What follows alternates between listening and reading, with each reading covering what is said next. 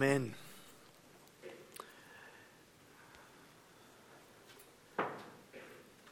Es ist schön, wenn man den Herrn arbeiten kann. Auf die Art und Weise wunderbare Text, wunderbare Lieder. Auch schon gestern während der Hochzeit. Tief, unglaubliche Wahrheiten. Und ich danke dem Herrn einfach für euer Talent, das ihr habt und das ihr da euch einbringt. Das ist genial. Wir machen weiter. Wir gehen weiter mit dem Galaterbrief. Und ich lade euch ein, gerade schon aufzuschlagen, das zweite Kapitel. Und ursprünglich habe ich angedacht, so ambitioniert, wie man manchmal ist, das ganze Kapitel mit euch anzuschauen heute. Aber wir schaffen das heute bis zum 14. Vers. Galater Kapitel 2. Danach, und hier spricht Paulus, 14 Jahre später zog ich abermals hinauf nach Jerusalem mit Barnabas und nahm auch Titus mit mir. Ich zog aber hinauf aufgrund einer Offenbarung und legte ihnen, besonders denen, die das Ansehen hatten, das Evangelium dar, das ich predigte unter den Heiden, auf das ich nicht vergeblich liefe oder gelaufen wäre. Aber selbst Titus, der bei mir war, ein Grieche, wurde nicht gezwungen, sich beschneiden zu lassen. Es hatten sich aber einige falsche Brüder eingedrängt und eingeschlichen, um auszukundschaften unsere Freiheit, die wir in Christus Jesus haben, und uns so zu knechten. Denen wichen wir auch nicht eine Stunde und unterwarfen uns ihnen nicht, auf dass die Wahrheit des Evangeliums bei euch bestehen bliebe. Von denen aber, die das Ansehen hatten, was sie früher waren, daran liegt mir nichts. Denn Gott achtet das Ansehen des Menschen nicht. Mir haben die, die das Ansehen hatten, nichts weiter auferlegt. Im Gegenteil, da sie sahen, dass mir anvertraut war das Evangelium für die Unbeschnittenen, also die Heiden, so wie Petrus das Evangelium für die Beschnittenen, die Juden, denn der in Petrus wirksam gewesen ist zum Apostelamt für die Beschnittenen, der ist auch in mir wirksam gewesen unter den Heiden und dass sie die Gnade erkannten, die mir gegeben war, reichten Jakobus und Kephas und Johannes, die als Säulen angesehen wurden, werden, mir und Barnabas die rechte Hand und wurden mit uns eins, dass wir unter den Heiden, sie aber unter den Beschnittenen predigen sollten. Allein, dass wir den, der Armen gedächten, was ich mich auch eifrig bemüht habe zu tun. Als aber Kephas, und damit meint er Petrus, nach Antiochia kam, widerstand ich ihm ins Angesicht, denn er hatte sich ins Unrecht gesetzt. Denn bevor einige von Jakobus kamen, aß er mit den Heiden. Als sie aber kamen, zog er sich zurück und sonderte sich ab, weil er die aus der Beschneidung fürchtete. Und mit ihm heuchelten auch die anderen Juden, so dass selbst Barnabas verführt wurde, mit ihnen zu heucheln. Als ich aber sah, dass sie nicht richtig handelten nach der Wahrheit des Evangeliums, sprach ich zu Kephas öffentlich, vor allem, wenn du, der du ein Jude bist, heidnisch lebst und nicht jüdisch, warum zwingst du dann die Heiden, jüdisch zu leben? Ein spannender Text, ein sehr ehrlicher Text, ja, die Bibel ist sehr ehrlich immer und offen, aber ein sehr ehrlicher Text, was auch die Apostel anbetrifft und was das Leben des Petrus in diesem Moment anbetrifft. Worum geht's? Paulus unterstreicht, und wir werden sehen im Galaterbrief, wie wir schon im ersten Kapitel gesehen haben, fett und dick die Gnade. Du bist aus Gnade befreit. Und ich weiß nicht, ob ihr den Film Der Soldat James Ryan kennt. Ich liebe ich habe eine Schwäche für Kriegsfilme, nicht weil ich Gewalt mag oder ähm, verherrliche. Äh, es ist furchtbar, was da alles geschieht, aber ich liebe Geschichte, äh, was war auch ein Studienfach von mir. Aber äh, das ist ein, ein, etwas Mahnendes für mich, wenn ich so etwas anschaue. Das, und äh, nicht nur einfach die Erinnerung meines Großvaters, die er mir wiedergegeben hat, und äh, meiner, meiner Großeltern, der Hunger und all das. Es, es ist wirklich sehr, sehr spannend. Und das ist ein Film, ein grandioser Film über die Landung der Alliierten in der Normandie. Und äh, in diesem Film geht es darum, an sich zuerst um die Landung, aber dann geht es darum, dass man den Soldaten James Ryan finden soll. Und drei von vier Brüdern sind von diesem äh, James gefallen und äh, ein Kommandant oder wer auch immer, ein Oberbefehlshaber hört davon und möchte verhindern, dass der vierte Bruder auch noch im Kampf fällt und die Mutter komplett äh, kinderlos bleibt. Und werden dann acht Männer ausgesandt, um ihn irgendwo äh, in der Normandie zu finden. Und er ist irgendwo an der Front, an, an den vordersten Linien. Und acht Männer werden ausgesandt, um ihn dort zu finden. Und während sie unterwegs sind, und das ist wirklich nicht einfach, das ist nicht einfach nur schnell Brot holen und wieder zurückkommen. Das, das ist ein gefährliches Unterfangen. Die Deutschen kämpfen mit allem, was sie haben und, und, und, und, und schießen mit allem, was sie haben. Und während sie dann unterwegs sind, fragen sie sich, ob es es wert ist, dass acht Männer ihr Leben riskieren, um einen einzigen zu retten. Acht Männer sind unterwegs.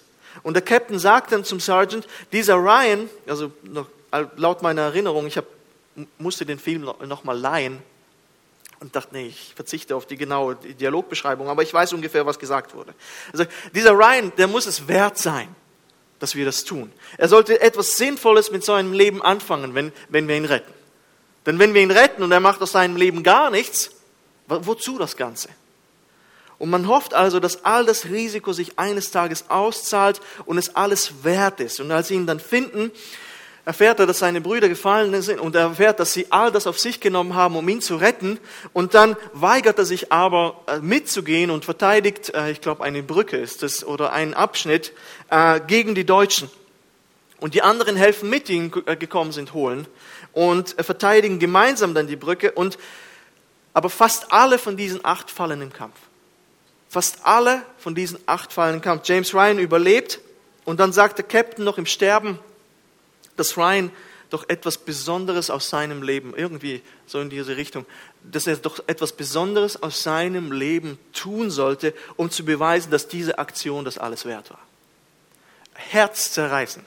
Also wirklich eine Szene, die einem tief ins Herz geht. Und am Ende des Films besucht ein alter Ryan das Grab seines Captains. Er, das ist so ein Massen, da würde ich gern mal hingehen und diese, diese Städten besuchen, wo einfach lauter Kreuze von gefallenen alliierten Soldaten. Und er steht da voller Ehrfurcht vor diesem Grab und denkt an die Worte von diesem Captain, dass er etwas Sinnvolles aus seinem Leben tun sollte. Und seine Frau kommt dann dazu von hinten und sagt, und er sagt zu ihr, sag mir, dass ich ein gutes Leben geführt habe. Sag mir, dass ich ein guter Mann war. Oder bin. Und er lebte immer mit diesen Worten in seinem Herzen tief bewegend. Tief bewegend. Der ganze Film ist einfach gut und das Ende auch herzerreißend, weil es tief in uns etwas auslöst. Wir verstehen, wenn wir diesen Film schauen, dieser Soldat James Ryan steht tief in der Schuld von diesen Männern. Und das ist etwas, was ihn bewegt, tief bewegt. Und dachte, das ist doch etwas anderes. Und ich möchte dadurch den Film nicht äh, kleinreden oder diskreditieren oder was auch immer. Aber wenn es um Jesus geht, dann ist es doch auch eine Rettungsaktion für uns. Das ist genauso eine Rettungsaktion für uns. Und vielleicht besuchen uns auch solche Gefühle, dass wir Gottes Liebe verdienen müssen. Aber ich muss zeigen, dass ich es wert bin. Ich muss zeigen, dass, dass es diese Aktion am Kreuz, dass Jesus für mich gestorben ist, dass diese Aktion nicht umsonst war. Ich muss Jesus zeigen, wie, wie wertvoll ich als Christ bin. Aber diese Gefühle widersprechen der Lehre der Bibel, dass Gottes Liebe nicht verdient werden muss, komplett, diametral. Du kannst nichts tun, um das, was Jesus für dich am Kreuz getan hat, zu verdienen. Amen. Du kannst nichts tun. Nochmal einfach den Film beiseite. Aber bei Jesus ist es nicht so, dass du, dass du zeigen musst, dass du es wert gewesen bist. Du kannst nicht zeigen, dass du es wert bist. Und Paulus schreibt diesen Brief an die Galater, um dieses Missverständnis mit der Gnade und den Werken ein für alle Mal mal aus der Welt zu schaffen. Wir haben bereits gesehen im ersten Kapitel, dass es Paulus sehr, sehr ernst ist. Sehr, sehr ernst. Da gibt es keinen Dank. Er, er kommt recht schnell zur Sache. Er ist recht zornig. Er, er sagt, verflucht sei der ein anderes Evangelium predigt als das, was wir euch verkündigt haben. Du denkst, oh, Paulus hat sich versprochen. Er wiederholt es nochmal. Und abermals sage ich euch, verflucht sei derjenige, der ein anderes Evangelium predigt. Nur aus Gnade wird der Mensch gerettet. Und hier im Text, den wir gelesen haben, wir haben eine Gruppe von Menschen, die die Beschneidung der Heiden, also der Bekehrten, also das heißt, wir wären alle betroffen, wenn wir mit Paulus unterwegs gewesen wären. Wir sind alle nicht Juden und wir würden kommen nach Jerusalem oder wohin auch immer oder Antiochia und die Juden würden sagen, aha, ihr habt Christus auch angenommen, ihr müsst ihr euch jetzt also auch beschneiden lassen. Also die Männer. Bei Frauen geht das nicht offensichtlich. Und das heißt, dass man an Jesus glauben konnte, aber auch die jüdischen Gesetze und Traditionen halten musste. Aber die Idee des Evangeliums ist doch, dass Gottes Liebe bedingungslos ist und die Erlösung ein Geschenk Gottes. Ein Geschenk Gottes. Dieses Geschenk kann nur durch Glauben erhalten werden. Da kommt, ob die Beschneidung dazu kommt oder nicht die Beschneidung dazu, keine Werke, keine Leistung, keine Errungenschaft, einfach Gnade und Glauben. Wir werden immer und immer wieder in diesem Galaterbrief darauf zu sprechen kommen. Und ich glaube, ich hoffe, dass wir das sich eintätowiert in unser Herz, dass nur das uns rettet. So simpel und manchmal doch so schwer, wie unser Text es zeigen wird. Das ist der Text. Manchmal, so der erste Punkt, haben wir zwar die richtige, das richtige Verhalten, wir wollen das Richtige tun, aber wir haben den falschen Glauben dabei. Was beschreibt Paulus hier nun zunächst? Wir haben es gelesen, aber Paulus sagt, dass er 14 Jahre nach seiner Bekehrung nach Jerusalem gezogen ist. Und dies können wir dann in der Apostelgeschichte 15 nachlesen. Und die meisten Ausleger meinen, er bezieht sich auf dieses Apostelkonzil, das in, äh, in Apostelgeschichte 15 passiert. Und äh, andere meinen, hm, dann würde es aber explizit erwähnt werden, was, was da alles passiert ist. Vielleicht ist es auch aber ein Treffen, das vorher äh, stattgefunden hat in einem kleineren, kleineren Kreis. Nur das so ein, eine Infoklammer auf, Klammer zu. Und zusammen mit ihm sind dann Barnabas, Barnabas, Titus und vielleicht auch andere. Und sie berichten darüber, was alles durch ihre Arbeit geschieht was, was, wie Menschen sich bekehren und, und die Apostel und die Ältesten unterstützen Paulus und wollen ihm keine Steine in den Weg legen. Sie sagen, ja, das stimmt, Heiden bekehren sich. Wir, wir können nicht sagen, ihr müsst dieses und jenes einhalten. Offensichtlich hat der Heilige Geist hat keine Grenzen.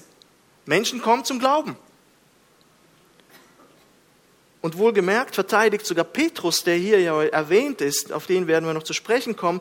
Petrus verteidigt Paulus dann in der Rede in der Apostelgeschichte 15 und sagt, hey Brüder äh, und Schwestern, schaut, Menschen kommen zum Glauben. Wir können ihnen nichts auferlegen von unseren jüdischen alten Sitten.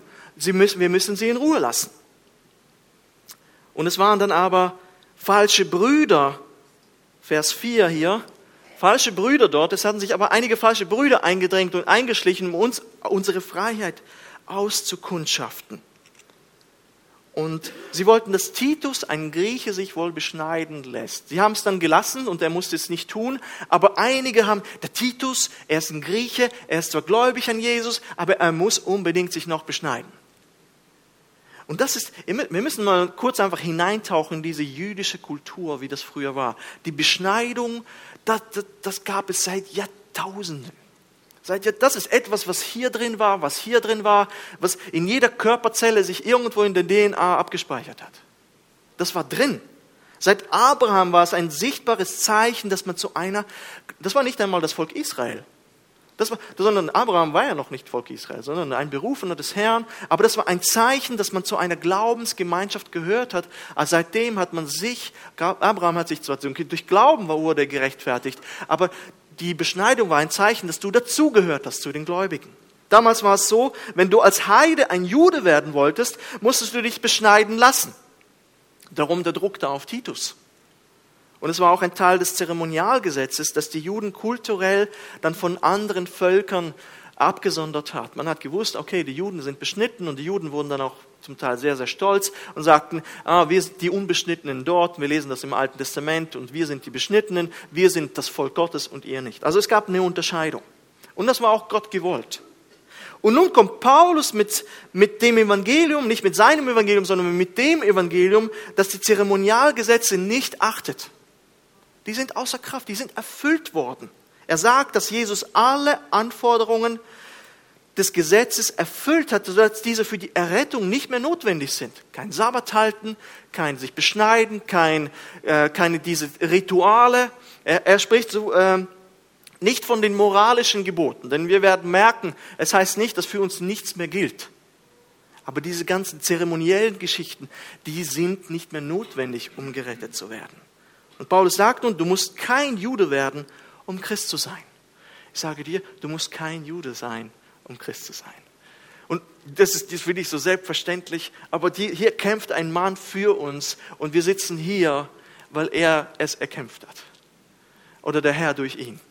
Ist genial, genial finde ich. Du musst kein Jude werden, um Christ zu sein. Du musst nur an das Erlösungswerk äh, Jesu am Kreuz glauben. Und Titus war der Beweis dafür. Er predigt, er evangelisiert, er glaub, redet prophetisch, dass es ging. Auch Cornelius, auf den werden wir noch zu sprechen kommen, aus der Apostelgeschichte. Das waren Beweise, das waren keine Juden und sie kamen zum Glauben. Der Heilige Geist wirkte, der Heilige Geist fiel und sie sprachen in Zungen, sie redeten äh, prophetisch und sie sahen Träume und Visionen. Und die Juden meinten aber, nicht alle, das ist ein Zitat von Tim Keller, nicht alle jüdischen Leute sind Christen, aber alle Christen müssen jüdisch sein. Und Paulus sagte, nein, das Evangelium ist für alle. Es ist für alle. Ein Christ muss nicht Jude sein. Dieses Thema wird uns immer wieder einholen. Ich werde mich wahrscheinlich wiederholen, so wie Paulus sich wiederholt. Wir werden den Text nehmen, so wie er kommt. Aber man mag vielleicht sagen, dass dieses Thema auch heute nicht so relevant ist. Wo sind denn heute die Juden, die hier irgendwas von uns Sabbate einfordern oder irgendeine Beschneidung? Gott sei Dank, das ist eine Geschichte der Vergangenheit. Diese Diskussionen finden nicht mehr statt, aber heute sind auch hier alles Heiden versammelt. Vielleicht hat jemand jüdischen Ursprung, vielleicht hat jemand, ich dachte mal, wir hatten, ich habe einen DNA-Test machen lassen, jüdische Verwandte, aber laut DNA, nein, leider weil wir haben irgendwie antisemitische Züge in der Verwandtschaft und ich wollte ihnen eins auswischen und sagen, wir haben jüdisches Blut bei uns in der Familie. Weil ich habe eine Familie bei den Verwandten, bei den Vorfahren entdeckt, die jüdisch klang. Und ich dachte, ich kann das durch den einen DNA-Test belegen. Mission gescheitert. Leider. Weil es wäre cool gewesen, wenn ich da noch irgendwo jüdisches Blut in mir hätte. Aber no. Dennoch ist es relevant. Ich denke, es geht ums Prinzip, es geht um die Anwendung. Klar können wir nicht über die Beschneidung sprechen, aber ähm, es kann immer vorkommen, dass irgendwelche Wellen kommen an Lehre, oder, und es kommen Lehren immer wellenartig, dass, dass irgendwelche Rituale, Traditionen noch irgendwie dazukommen können oder müssen im Glauben.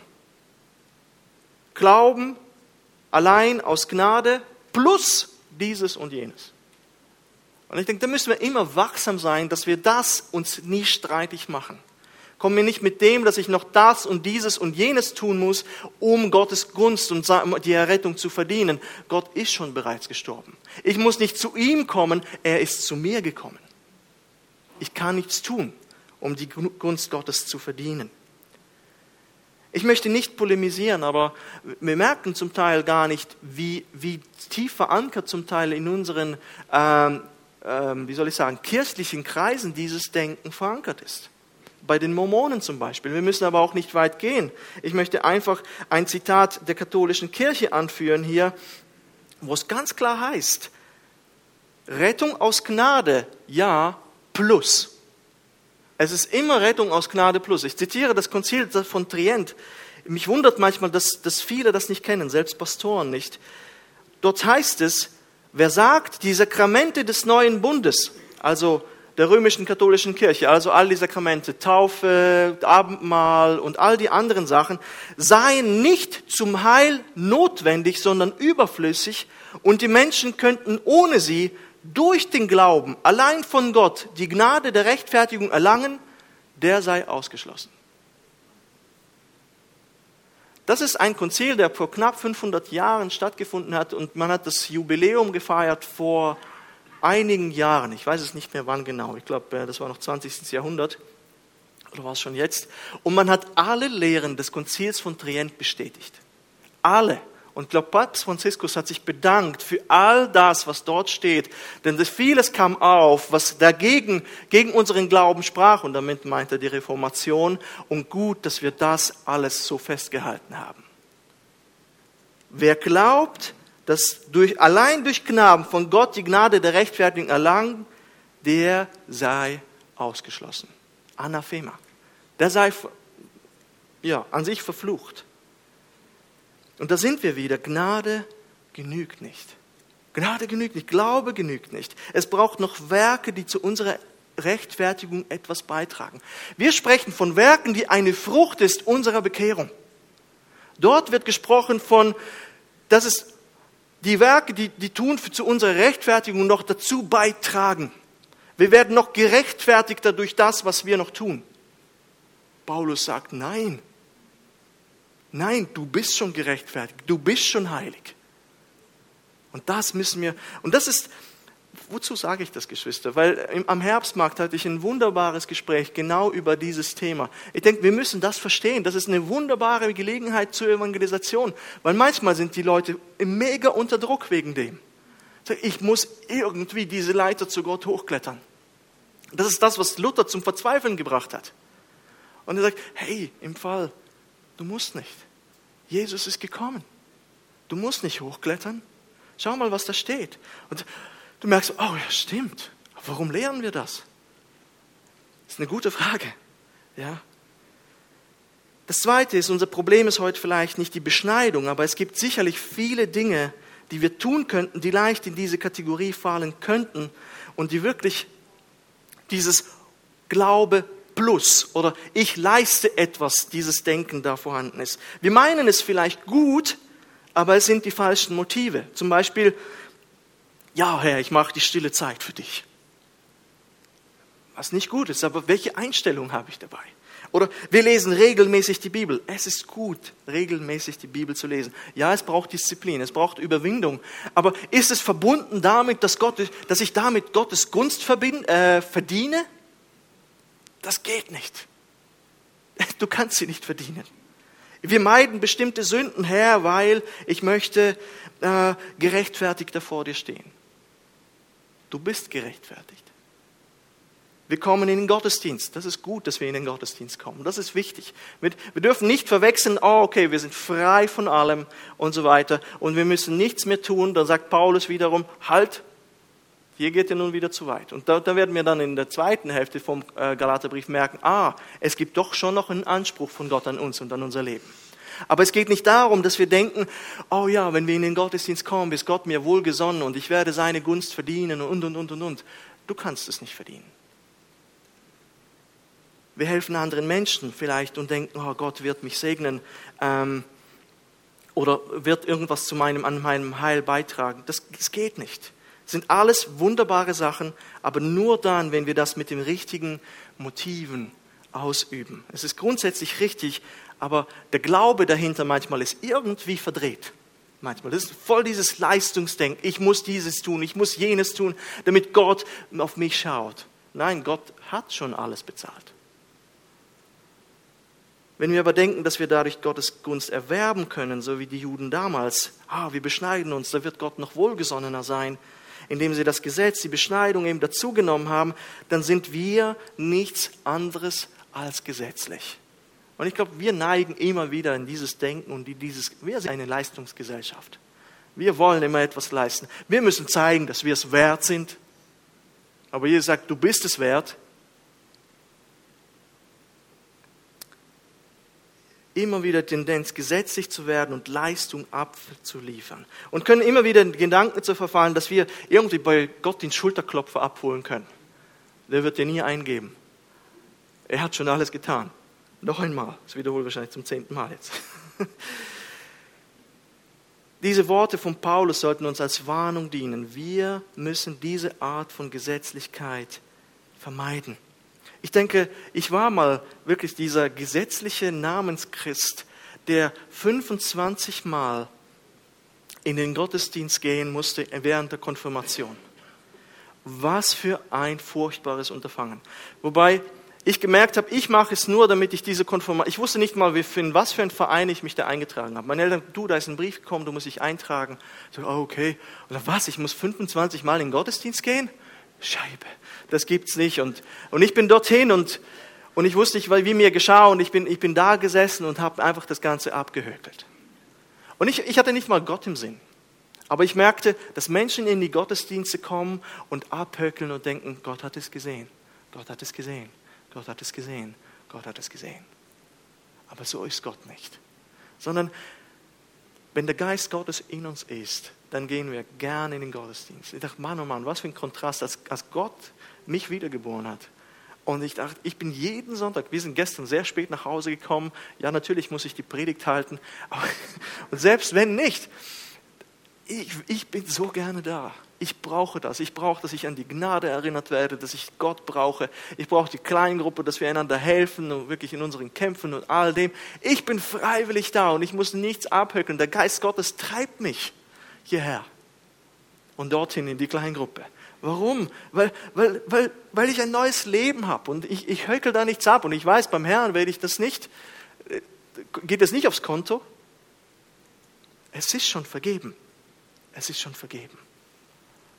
Das andere ist, manchmal ist der richtige Glaube da, aber das Verhalten ist falsch. Wie schnell kann das gehen? Und hier sind wir beim Petrus. Ja, hier sehen wir einen Glauben, der auf Christus zwar sich beruft, und das macht Petrus, und er predigt das auch, er, will gar nichts anderes, der aber in der Ausführung hinkt. Und da dürfen wir Petrus nicht ver, verurteilen, denn wir sind oft genauso. Wir sehen, wie Paulus den Apostel Petrus öffentlich zur Rede stellt. Das wird, ich, als ich zum Glauben gekommen bin und das gelesen dachte ich, oh meine Güte, das wird geschrieben. Ich finde die Bibel so ehrlich. Ich finde find es so ehrlich, so aufrichtig, so authentisch. Ich möchte kurz erklären, wie es dazu kam, zu dieser Geschichte. Die Gemeinde in Antiochia bestand größtenteils aus heidnischen Christen. So wie wir. So wie wir. Und als Petrus zu ihnen kam, hat er mit ihnen gegessen, Zeit verbracht. Er, er wusste, dass die Heiden das Evangelium angenommen haben, dass der Heilige Geist in ihnen lebt und das war für ihn kein Problem. Und die Juden waren aber bekannt für eben diese strikte Gesetzeseinhaltung und die Trennung von Heiden. Und mit Heiden zu essen war ein Ding der Unmöglichkeit. Noch einmal, das ist wirklich jahrtausende lange Geschichte, die da mitschwingt. Und für die Juden einfach diesen Switch zu machen, jetzt keine Rituale mehr, keine Abtrennung von den Heiden, das war noch recht schwer, wirklich das im Kopf schon allein durch, durchzumachen. Und darum waren die Juden auch so verwundert, dass Jesus mit Zöllnern und Sündern gegessen hat. Er sagt, Gott eigentlich noch. Er ist mit Sündern und Zöllnern, also noch mit ganz, ganz schlimmen Sündern. Mit denen. Das macht man doch nicht. Das hast du als Jude nicht getan. Aber dann passiert etwas im Leben von Petrus und er wird herausgerissen aus diesem, aus diesem zeremoniellen Ritualdenken und er war auf dem Dach, und das können wir nachlesen, Apostelgeschichte 10, auf dem Dach am Beten und er hat eine Vision. Ich erzähle das einfach mit meinen eigenen Worten. Und er sieht den Himmel offen und sieht ein Tuch vom Himmel herabkommen und da sind Reptilien da drin, vierfüßige Tiere, allerlei Vögel, die er früher nicht angetastet hätte und niemals gegessen. Sie waren unrein nach jüdischem äh, Gesetz. Und eine Stimme sagt zu ihm, schlachte und iss Petrus. Und obwohl es eine Stimme vom Himmel ist, weigert sich Petrus, so ehrlich wie er ist, sagt, was? Das ist eine Stimme vom Himmel, aber ja, ich, ich habe noch nie etwas Unreines gegessen. Nein, das werde ich nicht tun. Und wir sehen, wie stark es in ihm war. Sagt, nein, niemals werde ich tun. Selbst wenn es ein Engel mir sagt, ich werde es nicht tun. Und dreimal hört er diese Stimme. Was Gott reingemacht hat, das nenne du nicht unrein. Und als er darüber nachdenkt, kommen Männer gesandt von Cornelius, einem Heiden, zu ihm, und eben Cornelius habe ich vorhin erwähnt, damit er zu ihm kommt. Und der, der Geist sagt ihm sogar, jetzt kommen Männer und werden dich um etwas bitten. Und er steigt vom Dach und fragt, was sie wollen. Und, und er sagt, ein Mann namens Cornelius ist zum Glauben gekommen. Ein Heide hat einen Befehl von einem Engel empfangen, dich holen zu lassen, damit du ihm etwas sagen kannst. Wir wissen nicht was, aber wir müssen dich holen. Und am nächsten Tag, er bleibt eine Nacht noch mit ihnen, geht er dann mit ihnen und geht zum Haus von Cornelius. Und Vers 28, äh, Apostelgeschichte 10 sagt, und er sprach zu ihnen, ihr wisst, dass es einem jüdischen Mann nicht erlaubt ist, mit einem Fremden umzugehen oder zu ihm zu kommen, aber Gott hat mir gezeigt, dass ich keinen Menschen gemein oder unrein nennen soll. Langsam sinkt es in ihm, in seinem Denken. Es verändert sich etwas. Und Cornelius erzählt dann, wie er zum Glauben an Jesus gefunden hat und dass er den Auftrag bekommen hat, Petrus zu holen, damit er noch mehr über Jesus erzählen kann. Und die Verse 34 bis 36 sagen dann, Petrus aber tat seinen Mund auf und sprach, nun erfahre ich in Wahrheit, dass Gott die Person nicht ansieht, sondern in jedem Volk, wer ihn fürchtet und recht tut, der ist ihm angenehm. Er hat das Wort des, dem Volk Israel gesandt und Frieden verkündigt durch Jesus Christus, welcher ist Herr über alles. Und Petrus predigt einfach das Evangelium, die Botschaft vom Glauben und von der Gnade dem ganzen Haus und der Heilige Geist fällt auf alle, die dem Wort zuhören und sie kommen ja, und werden getauft im Heiligen Geist. Wow, coole Geschichte. Kapitel 11 fängt an damit, dass nicht alle Juden darüber begeistert waren. Nicht alle Juden waren darüber begeistert. Als Petrus nach Jerusalem kommt, bricht ein Streit aus, gewaltiger Streit dass diese Heiden sich beschneiden lassen müssen. Was soll das? Und Petrus erzählt alles, was passiert ist, und dann lobten alle Gott. Sagt, ah doch, der Heilige Geist tut es. Und, und für alles, was passiert ist, und als sie das hörten, schwiegen sie still und lobten Gott und sprachen, so hat Gott auch den Heiden die Umkehr gegeben, die zum Leben führt. Also, aber wir merken einfach, dass, dass die Juden umkämpft waren. Ah, doch, doch, doch, der Heilige Geist tut es, ja, ja. Aber sie müssen doch sich beschneiden lassen. Ah nein, der Heilige Geist, ja stimmt. Und immer und immer wieder. Sie, sie, und, und beim Petrus geschieht genau dasselbe. Er ist, oh Mann, das ist doch unsere Tradition, das haben wir schon immer so gemacht. Ah nein, nein, nein, nein, nein. Und, und nun sehen wir aber in Vers 12, ähm, oh, ich habe ihn gar nicht draufgenommen, aber der Vers 12 sagt, dass Petrus aufhört, mit den Heiden zu essen, weil er die aus der Beschneidung fürchtet. Sie essen zusammen, da kommen einige Juden dazu, die die Beschneidung predigen, und er fürchtet sie und sagt, oh Scheibe, jetzt, jetzt beginnt wieder das, sondert sich ab und geht. Und das nach all dem, was er mit Cornelius und Co. erlebt hat, was der Heilige Geist zu ihm gesagt hat. Und das Problem war auch, dass er andere Gläubige mit seinem Verhalten vom Weg abbrachte. Selbst Barnabas wurde verführt, steht in unserem Text, mitzuheucheln. Und die Schlüsselaussage finden wir in Vers 17, dass sie nicht richtig handelten nach der Wahrheit des Evangeliums. Petrus kannte sehr wohl das Evangelium der Gnade und des Glaubens, aber in diesem Moment war er damit nicht konform, nicht in Sync mit diesem Evangelium. Und darum stellt ihn Petrus in zur Rede, äh, Paulus zur Rede. Gott sei Dank kämpfen wir heute nicht mit diesem Beschneidungsproblem, oder? Ja, Beschneidung ist nicht unser Thema. Aber wir können auch schnell in Gebiete der Heuchelei verfallen in unserem Glauben. Und ich, ich weiß nicht, ich, ich habe immer Mitleid mit Petrus. Viele kritisieren den Petrus immer, aber ich finde, ich schätze seine aufrichtige, ehrliche Art. Er sagt das gerade auch. Da kommt eine Stimme vom Himmel und sagt, ist, nein, das kann ich nicht. Die, dieser Mut ist einfach phänomenal. Und dennoch heuchelt er in diesem Text. Er heuchelt offensichtlich. Und Heuchelei ist es dann, wenn wir vorgeben, etwas zu sein und zu tun, aber du spielst es nur. Du spielst es nur. Es kann zum Beispiel sein, dass wir in der Gemeinde mit einem Gesicht unterwegs sind und bestimmte Werte vorleben, aber am Arbeitsplatz komplett etwas anderes tun. Es kann sein, dass wir Frauen gegenüber in christlichen Kreisen respektvoll und zurückhaltend sind, aber außerhalb flirten wir, was das Zeug hält. Es kann sein, dass wir in der Gemeinde Inputs über Aufrichtigkeit und Offenheit geben, aber woanders lästern und Geschwister verleumden. Wir können sehr fromm sein am Sonntag. Das ist nichts anderes als Heuchelei. Ich fürchte mich vor Heuchelei, kann ich euch ganz ehrlich sagen. Ich frage meine Kinder und meine Frau immer wieder, ob ich ein Gesicht in der Gemeinde habe und ein anderes zu Hause. Sag mir ehrlich, ob ich zwei Männer bin. Einer hier und einer daheim. Denn wie viele Geschichten habe ich gehört von Kindern von Pastoren, die mir davon erzählt haben. Mein Vater hatte ein Gesicht am Sonntag und ein anderes Gesicht von Montag bis Samstag. Das bleibt hängen in einem Pastorenherz. Das ist einer der Gründe, warum Kinder nicht zum Glauben kommen, weil wir zwei Gesichter haben. Das ist nicht der Grund, aber einer der, ein wichtiger Grund. Noch einmal, ich sagte das im Elternkurs, wir können nicht garantieren, dass unsere Kinder zum Glauben kommen, selbst wenn wir alles richtig machen. Wir können das nicht garantieren. Aber wir sind naiv zu denken, dass wir nicht Einfluss nehmen können auf die Entscheidung unserer Kinder. Und wenn wir nicht authentisch leben als Eltern, killt das ihre Beziehung zum Herrn. Wenn das der Glaube ist, den, ihr mir anbietet, will ich damit nicht zu tun haben. Heuchler. Mit anderen Worten.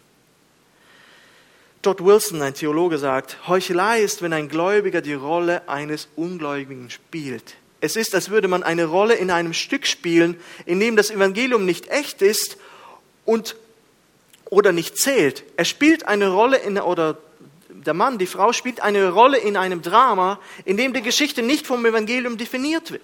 Es ist, wenn ein Christ den Teil des Nichtchristen spielt. Das tat, das tat Petrus in Antiochia, indem er beschloss, seine wahre Überzeugung vom Evangelium mit seinem Verhalten zu verdecken. Paulus sagt, dass Petrus durch sein Verhalten verurteilt war. Steht hier anders. Ähm, ähm, ich glaube, die Elberfelder Übersetzung sagt es an sich richtiger. Er war verurteilt durch sein Verhalten. Er war nicht verloren dadurch, aber er verurteilt sich selbst durch sein Verhalten. Wir kämpfen alle durch, gegen Heuchelei. Ich denke, wir müssen ehrlich sein. Wir alle verstehen natürlich, dass wir wirklich,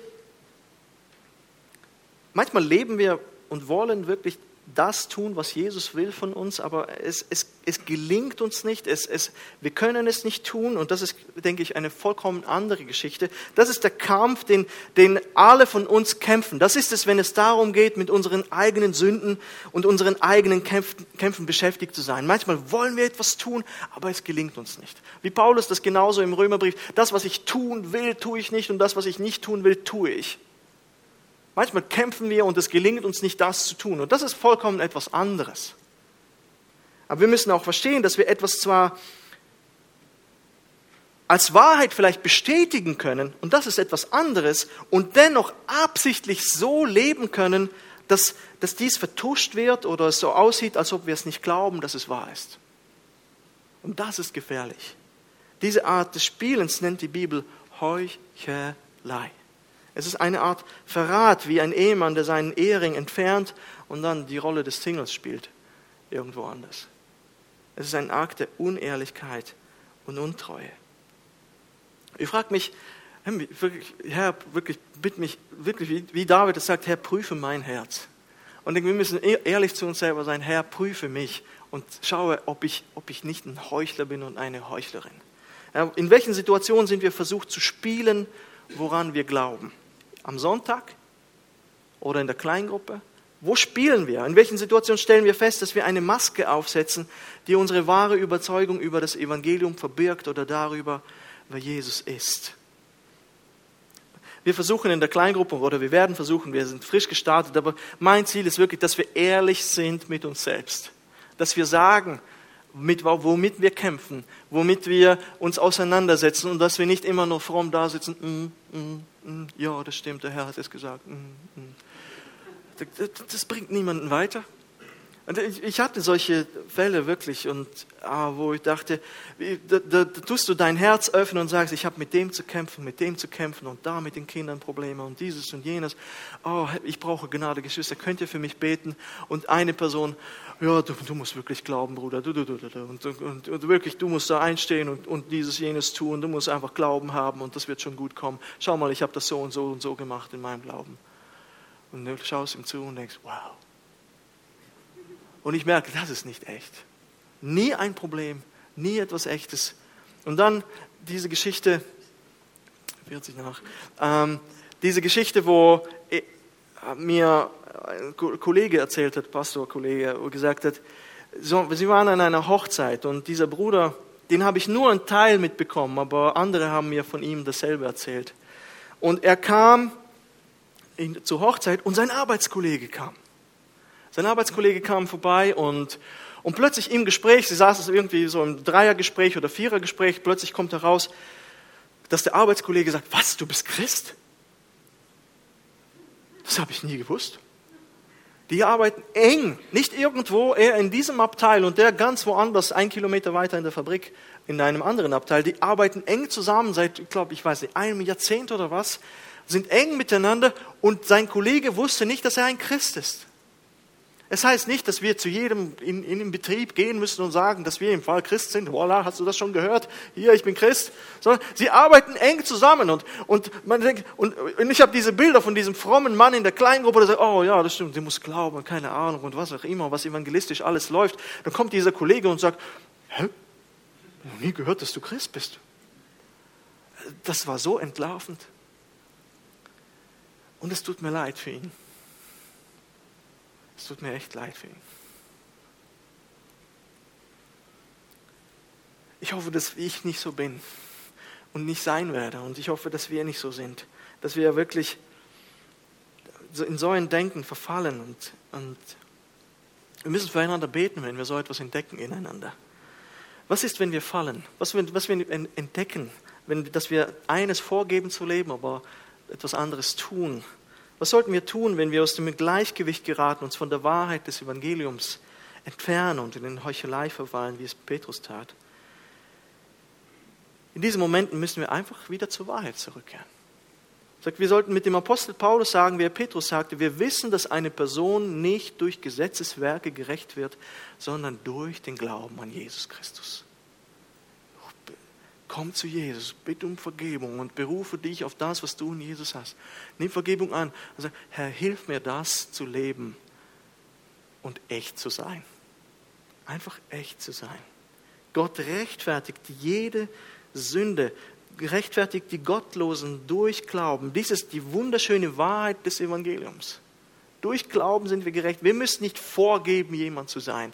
Du bist jemand. Du bist ein wunderbar geschaffenes Kind Gottes.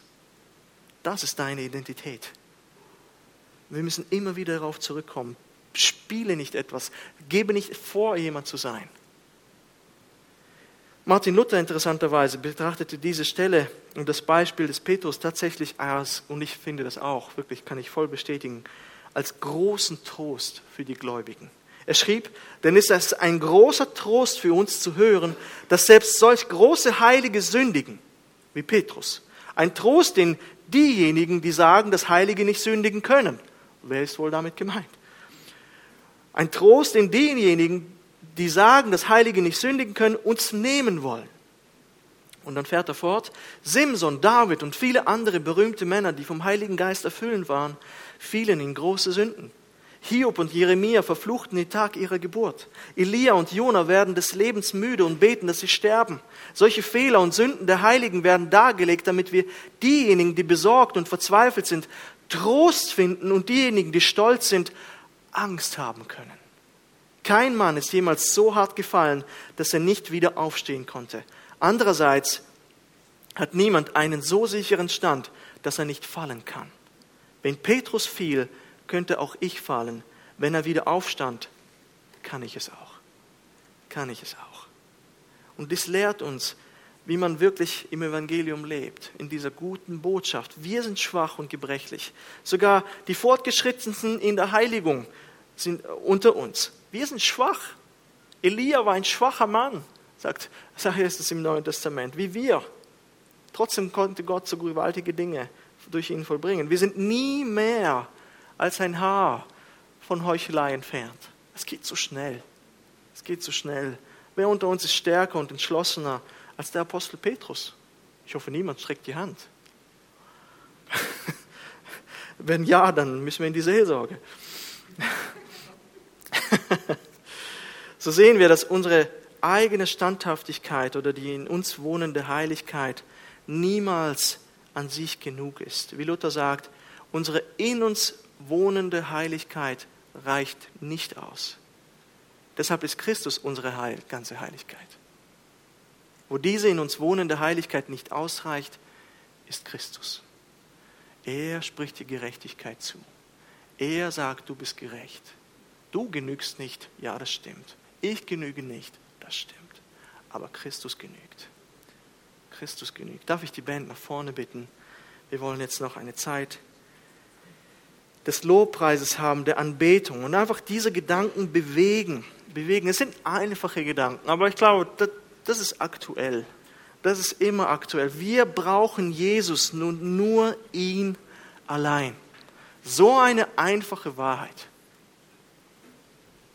Keine Leistung, Keine Werke oder Verdienste bringen dich zu ihm. Er ist schon zu dir gekommen.